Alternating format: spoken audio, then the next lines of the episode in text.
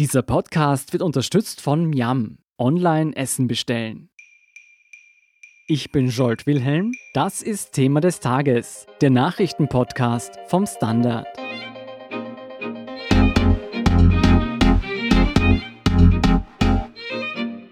Die Corona-Krise hat die USA trotz eines erheblichen zeitlichen Vorsprungs härter getroffen als die meisten anderen westlichen Länder.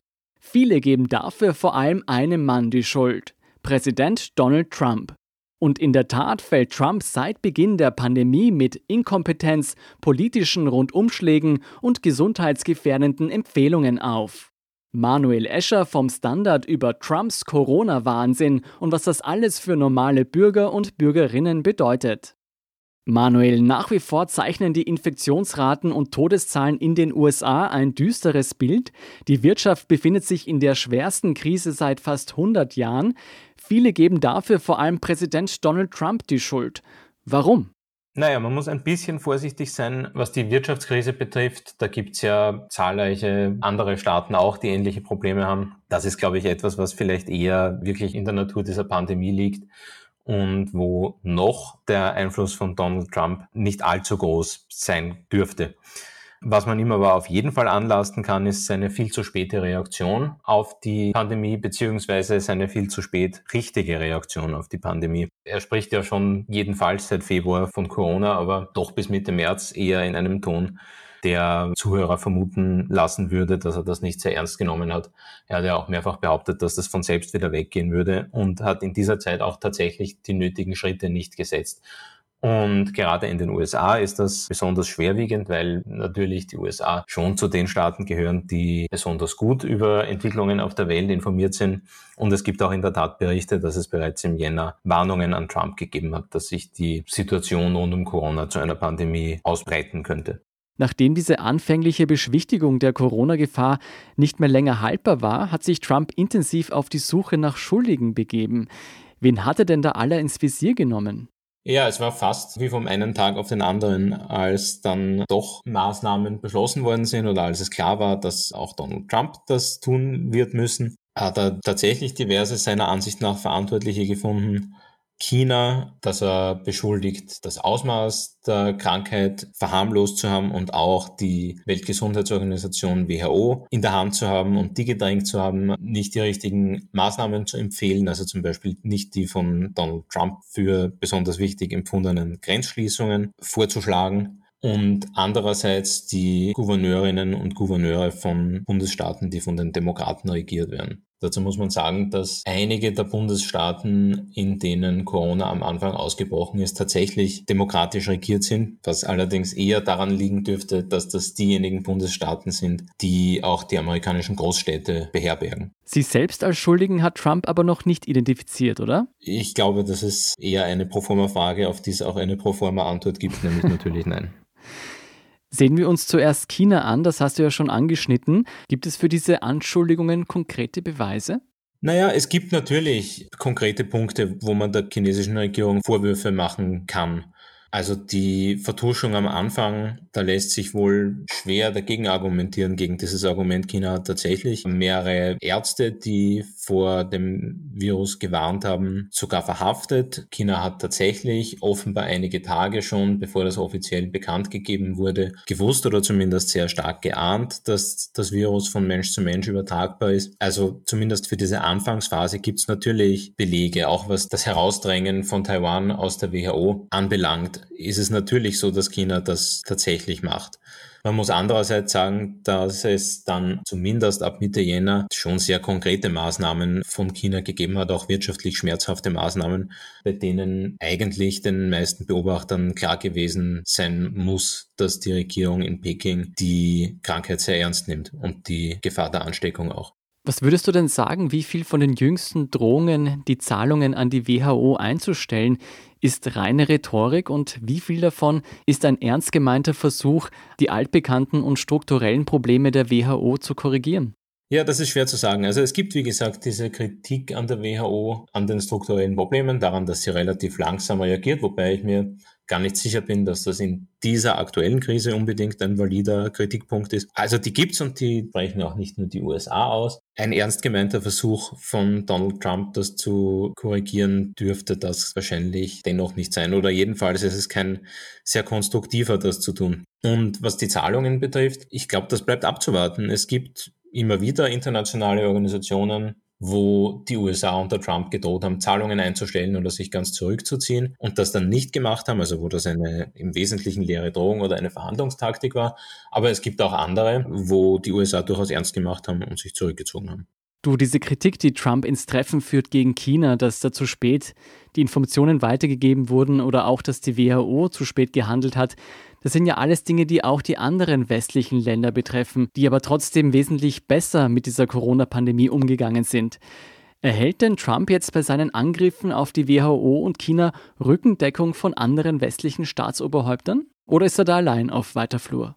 Naja, für diese Art der Angriffe gibt es bis jetzt kaum Rückendeckung. Zugleich, wie gesagt, mit der Einschränkung, dass eine Grundsatzkritik an der Art, wie die WHO aufgebaut ist und reagiert, durchaus geteilt wird, nur eben nicht die Methoden, die die USA unter Trump anwenden, um diese Kritik auszudrücken, wenn man es freundlich formulieren will. Hm. Ebenso umstritten ist Trumps Umgang mit den eigenen Bundesstaaten.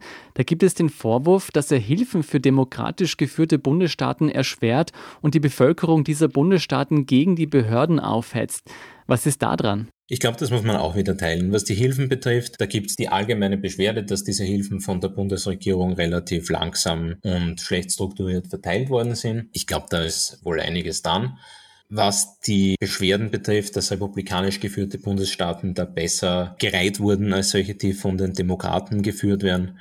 Ich glaube, da muss man vorsichtig sein. Es gibt wohl Beschwerden, dass zum Beispiel Bundesstaaten, die von Republikanern geführt werden, aber eigentlich sehr wenige Corona-Fälle haben, sehr schnell den Wunsch nach Beatmungsgeräten zum Beispiel erfüllt bekommen haben, währenddessen New York als bestes Beispiel da immer sehr lange darauf warten musste.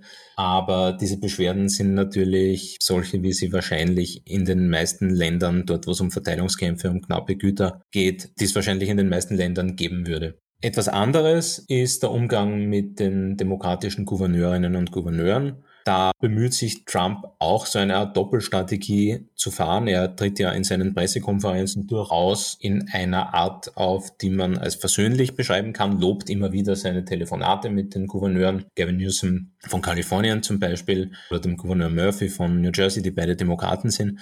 Aber das alles wird natürlich zunichte gemacht, wenn man, so wie Trump das ja getan hat, wenige Stunden darauf Revolutionsaufrufe und Unterstützungen für Demonstrationen, während eigentlich Ausgangssperren sind, in den demokratisch geführten Bundesstaaten tweetet. Das klingt alles nach einem sehr widersprüchlichen Verhalten. Kann man sagen, dass Trump wenig dazu beiträgt, aktuell in dieser schlimmen Krise sein eigenes Land zu einen? Ich glaube, das kann man durchaus so sagen. Also Donald Trump als Einiger der USA war schon bisher eine eher gewagte Ansicht und anders ist es auch in der Corona-Krise nicht. Aufgefallen sind mir jüngst auch die neuerlichen Attacken gegen Barack Obama, den er ja seit gut einem Jahrzehnt als Sündenbock für fast alles hernimmt. Worum geht es da? Ist das mehr als eine Nebelgranate? Also die letzte Frage zuerst, wahrscheinlich nein. Es geht um zwei konkrete Vorwürfe, die er ihm macht, wobei einer ziemlich klar formuliert ist, nämlich behauptet Donald Trump immer, dass es, was den Katastrophenschutz und den Schutz vor Pandemien betrifft, wenige Pläne und wenige Vorräte gegeben hätte, die die Vorgängerregierung ihm hinterlassen hätte. Das scheint falsifizierbar zu sein. Also es gibt im Gegenteil ja Berichte, dass Trump selbst Vorbereitungen und Pandemiepläne, die die Demokraten hinterlassen haben, über den Haufen geworfen und nicht ersetzt hat.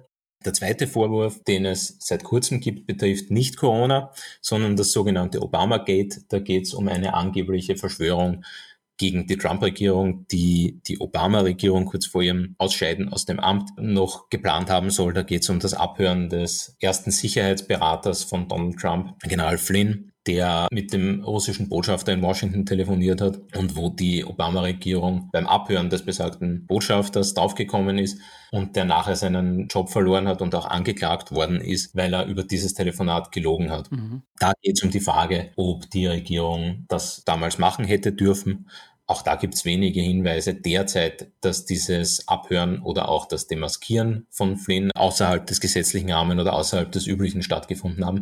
Aber auch das ist was, was Trump für den Wahlkampf groß spielen will. Und allgemein ist zu sagen, dass sich Donald Trump, der ja schon 2011 Verschwörungstheorien über Obama verbreitet hat und darüber, dass er angeblich nicht in den USA geboren ist und kein US-Bürger ist, sich ganz besonders in seinen Vorgänger Obama, den ersten schwarzen Präsidenten der USA, verbissen hat. Und darauf, wieso das so ist, kann sich jeder seinen eigenen Reim machen. Mhm. Jedenfalls ist es ein guter Versuch, von den aktuellen Problemen in der Corona-Pandemie abzulenken. Jetzt neben der Inkompetenz und den Rundumschlägen ist Trump in dieser Krise vor allem mit sehr viel besorgniserregenden Gesundheitstipps für die Bevölkerung aufgefallen. Wir erinnern uns, unter anderem legte er den Menschen nahe, zur Bekämpfung des Virus Desinfektionsmittel zu injizieren.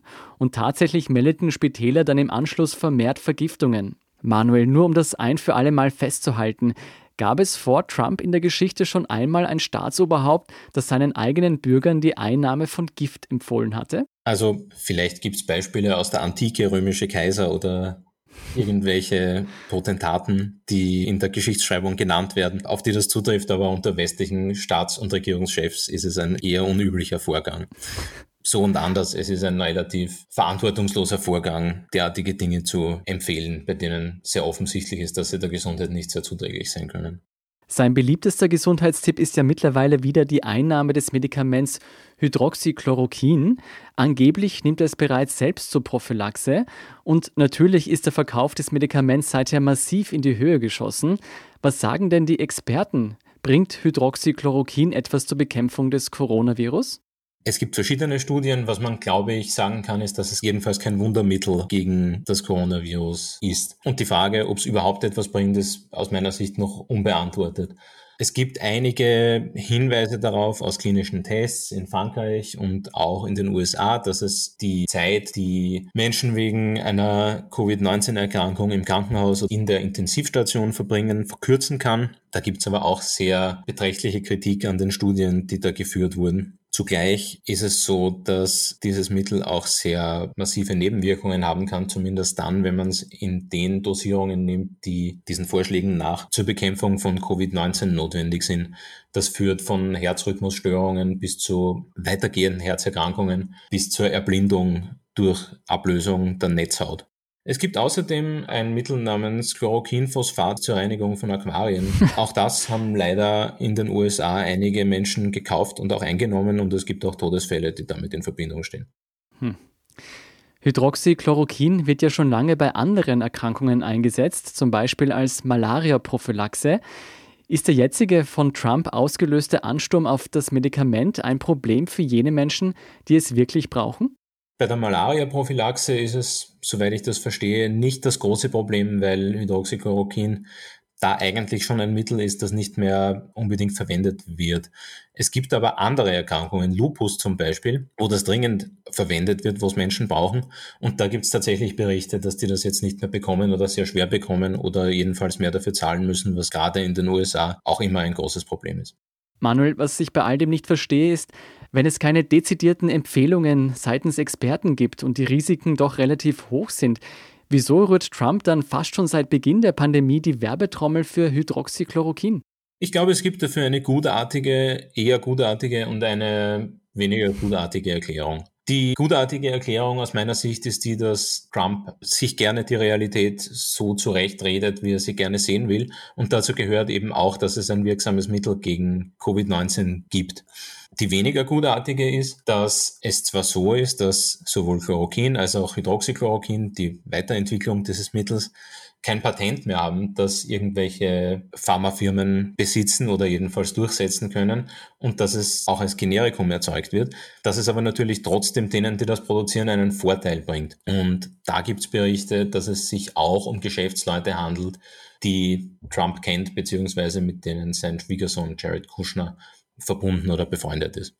Dass Trump das deswegen empfiehlt, ist natürlich nicht zu beantworten und ich wäre eher vorsichtig dabei, das konkret zu unterstellen, weil sich es tatsächlich nicht belegen lässt, nicht in der Form jedenfalls. Mhm. Gibt es da noch andere Vorwürfe, wie Trump versucht, diese Krise für sich oder sein direktes Umfeld auszuschlachten?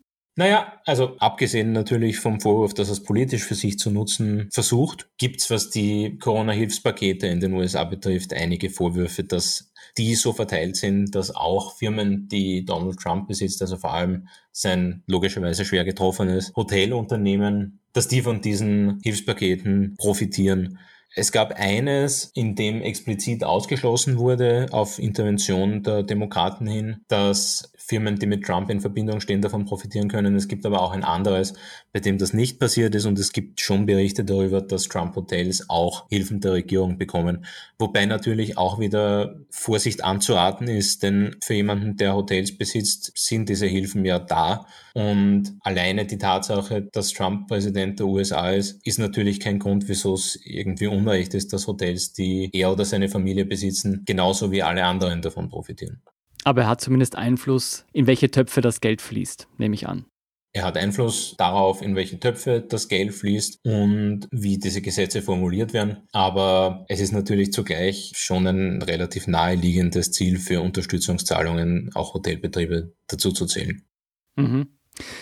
An der Verbreitung von Trumps Wahnsinnigkeiten, wie jetzt die Einnahme des Desinfektionsmittels, sind traditionelle und soziale Medien ja auch mit Schuld. Man denke nur an Fox News, das Trumps Botschaften täglich mit gleichgesinnten Kommentaren anfeuert. Aber auch soziale Medien lassen Trump unzensiert walten und auch in Wahlwerbungen nachweislich Unwahrheiten verbreiten. Gibt es da kein Gesetz oder eine Handhabe in den USA, die Bürger vor gefährlichen Äußerungen ihres Präsidenten schützen? Also was gefährliche Äußerungen betrifft, natürlich nicht. Es ist selbstverständlich durch die Meinungsfreiheit, die in den USA ja noch stärker geschützt ist als in vielen anderen westlichen Demokratien, gedeckt, solche Dinge zu sagen. Es ist natürlich auch Vorsicht geboten, wenn es da jetzt Rufe nach einer Kontrolle dessen gibt, was als gefährlich gilt und was als nicht gefährlich gilt an Meinungen.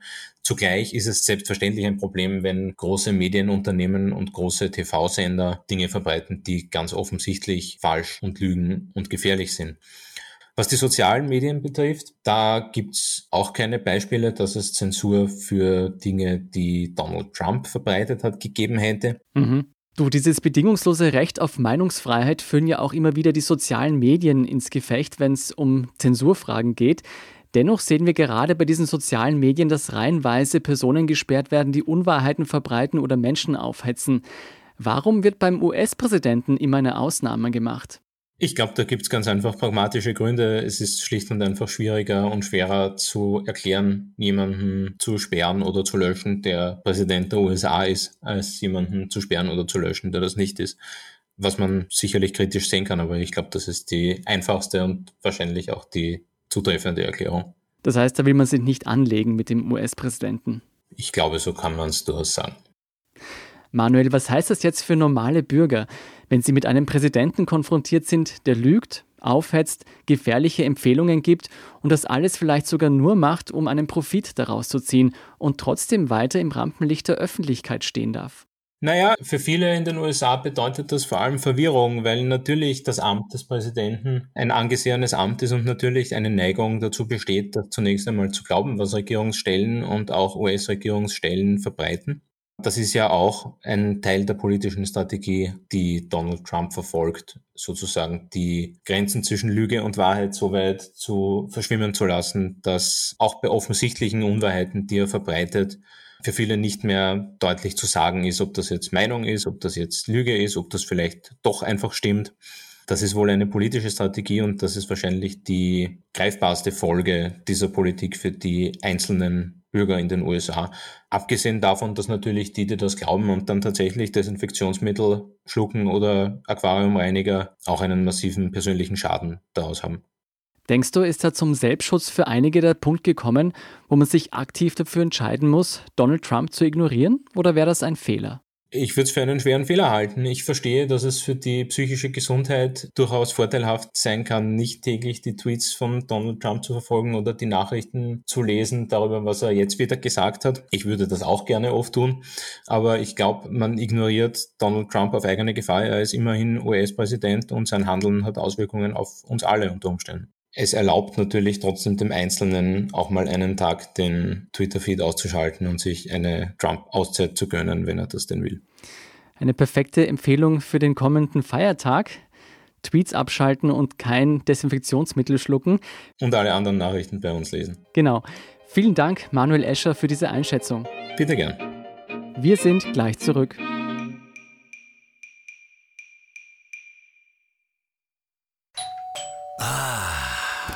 Der Klang, wenn die Leibspeise vom Lieblingsrestaurant ankommt. Und damit ihr auch in Zukunft liefern können, bestelle ich jetzt umso mehr. Jetzt heißt es Hashtag Zusammenhalten. Gemeinsam mit dir stehen wir unseren Restaurants bei. Bestell dein Essen online, lass es dir liefern oder hol's vor Ort ab oder kauf Gutscheine. Hauptsache, du unterstützt dein Lieblingsrestaurant. Eine Aktion von Miam. Weitere Infos unter www.miam.at. Und hier ist, was Sie heute sonst noch wissen müssen. Erstens ein Update zu den Corona-Maßnahmen. Österreich, Tschechien, die Slowakei und Ungarn planen eine abgestimmte gemeinsame Grenzöffnung Mitte Juni. Und Sportfreunde dürfen sich auf eine Öffnung der Fitnesscenter am 29. Mai freuen. Zweitens, am Mittwochvormittag wurde Andrea Meyer als neue Kulturstaatssekretärin angelobt. Kulturschaffende sind seit Dienstag voll des Lobes für die Nachbesetzung von Lunacek. Meyer leitete einst die Kunst- und Kultursektion und war bis vor kurzem Kabinettsdirektorin von Bundespräsident Alexander van der Bellen. Drittens, die Regierung plant eine Deutschpflicht für Taxi- und Uber-Fahrer. Künftig müssen demnach alle Fahrer ihre Deutschkenntnisse per Zeugnis nachweisen. Und viertens, der tägliche weltweite CO2-Ausstoß ist auf dem Höhepunkt der strikten Corona-Maßnahmen zeitweise um ein Sechstel zurückgegangen. Die schlechte Nachricht, dieser Einmaleffekt macht in Summe wenig aus. Ohne eine massive Transformation aller Industriezweige wird der Klimawandel weiterhin nicht zu stoppen sein. Um dies zu beschleunigen, will Umweltministerin Gewessler die beiden Copernicus-Dienste nach Wien holen, die wegen des Brexit gerade Großbritannien verlassen. Mit über 250 Experten sind die beiden Institute zentrale Institutionen im Kampf gegen die Klimakrise. Mehr dazu und die aktuellsten Informationen zum weiteren Weltgeschehen liefert Ihnen wie immer der Standard.at. Um keine Folge von Thema des Tages zu verpassen, abonnieren Sie uns bei Apple Podcasts oder Spotify. Unterstützen können Sie uns mit einer 5-Sterne-Bewertung und vor allem indem Sie für den Standard zahlen. Alle Infos dazu finden Sie auf abo.derstandard.at und dst.at/supporter. Danke für Ihre Unterstützung. Ich bin Jolt Wilhelm, Baba und bis zum nächsten Mal.